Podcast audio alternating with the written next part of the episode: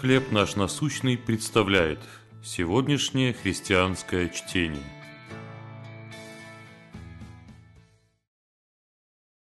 Объединение народов. Книга пророка Исаии, 2 глава, 4 стих. «И будет он судить народы». Самая длинная граница в мире пролегает между США и Канадой.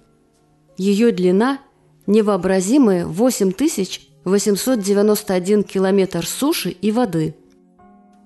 Рабочие регулярно вырубают молодые деревья на расстоянии трех метров с обеих сторон, чтобы границу можно было легко различить.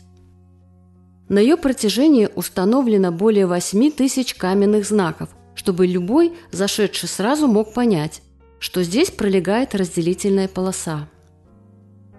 Проведенная среди лесов граница свидетельствует о разделении государств и культур.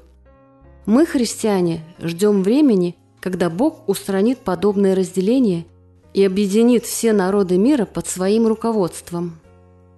Пророк Исаия предсказал будущее, в котором Божий храм будет восстановлен и прославлен.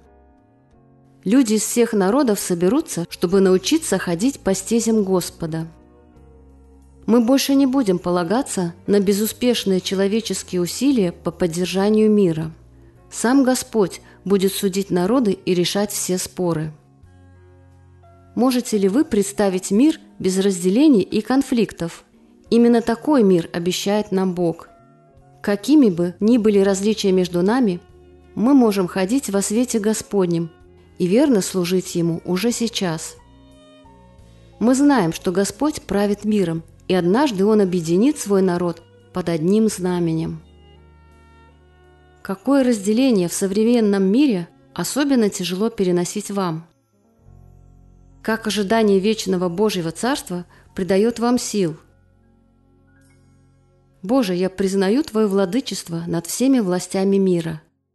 Ты царишь над всем – Чтение на сегодня предоставлено служением «Хлеб наш насущный». Еще больше материалов вы найдете у нас на сайте, в соцсетях и YouTube.